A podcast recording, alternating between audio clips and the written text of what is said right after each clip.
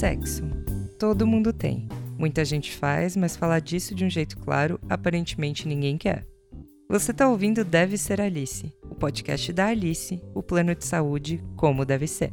Eu sou a Erika Ig e hoje eu vou compartilhar com você um glossário íntimo que simplifica os termos sexuais de um jeito que todo mundo entenda. Como deve ser. Ponto G.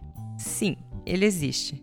Pelo menos para alguns pesquisadores. A real é que tem mulher que sente mais prazer nele. Tem mulher que não, então, como depende, fica esse grande X. Mas se tem um lugar para ele, vamos acreditar que ele existe sim. E fica bem na parede anterior da vagina, uns 2 ou 3 centímetros da entrada.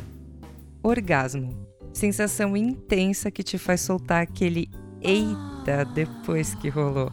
Mas que se não rolar também, não significa que o sexo foi ruim. Dura só alguns segundinhos, mas oh, coisa boa. Vulva, a parte mais linda e power da mulher. É na vulva que fica a abertura da vagina, os lábios maiores, os lábios menores e o clitóris, além de pelos pubianos que ficam na parte de fora.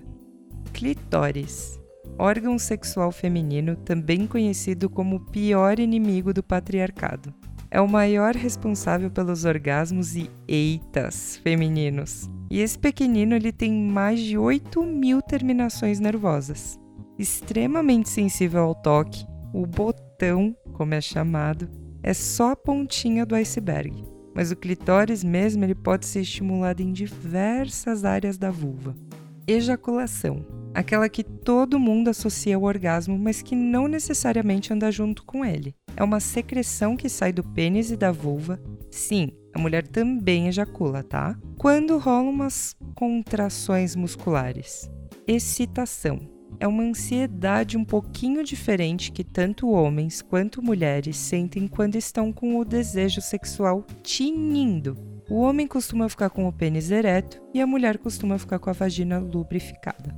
Lubrificação é bom e faz bem, é aquela secreção que serve para diminuir o atrito quando uma coisa fica ali encostando na outra várias vezes, sabe? Normalmente acontece na vagina, quando a mulher está excitada, mas como tudo tem seu tempo, isso pode ser imediato ou ir acontecendo devagarinho. Vale comprar lubrificante sexual também. O que importa é que tudo deslize tranquilamente.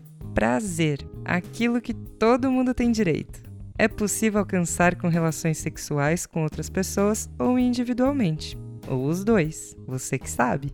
Masturbação prática que deveria ser obrigatória para todos, mas não é. Um ato de autoconhecimento do corpo que envolve a estimulação dos órgãos genitais, seja com a mão ou com objetos sexuais. Gente, que delícia que foi fazer esse glossário. E aí, foi bom para você? Fica de olho nos próximos episódios do podcast da Alice. Saúde como deve ser.